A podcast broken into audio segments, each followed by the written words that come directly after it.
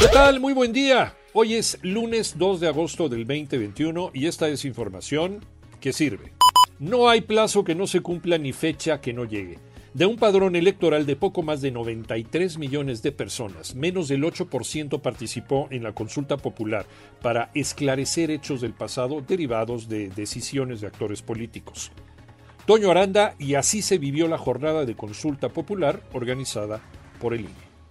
La consulta popular para enjuiciar a los expresidentes tuvo una participación ciudadana de apenas del 7.74% de la lista nominal de electores. Para que el resultado fuera vinculante tendría que haber participado al menos el 40% de esta lista nominal, algo más de 37 millones de personas.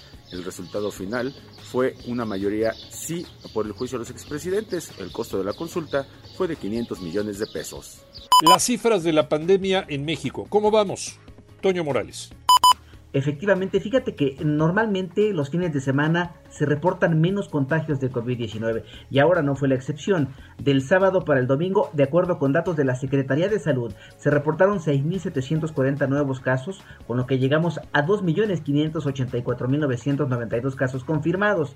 Recordemos que la semana pasada hubo varios días con alrededor de 19.000 contagios. Ahora bien, este fin de semana perdieron la batalla contra COVID-19 128 personas, con lo que la cifra oficial llegó a 241.034 personas.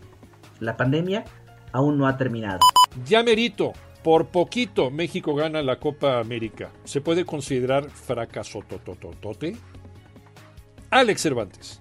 Así es, Iñaki. Estados Unidos venció a México 1 por 0 en tiempo extra en la final de la Copa Oro disputada anoche en el Estadio de Las Vegas, en Nevada. Segundo fracaso para el técnico Gerardo Martino. Este resultado le hubiera costado la cabeza a cualquier otro técnico y aún más hubiese sido mexicano.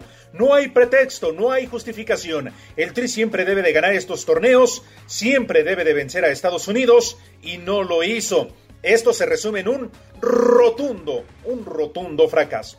Escúchanos de lunes a viernes de 6 a 10 de la mañana por 88.9 Noticias, información que sirve por tu estación favorita de Grupo Asir y también bajando gratis la aplicación de iHeart Radio. Que tengas un gran día y a seguirse cuidando, vacúnate.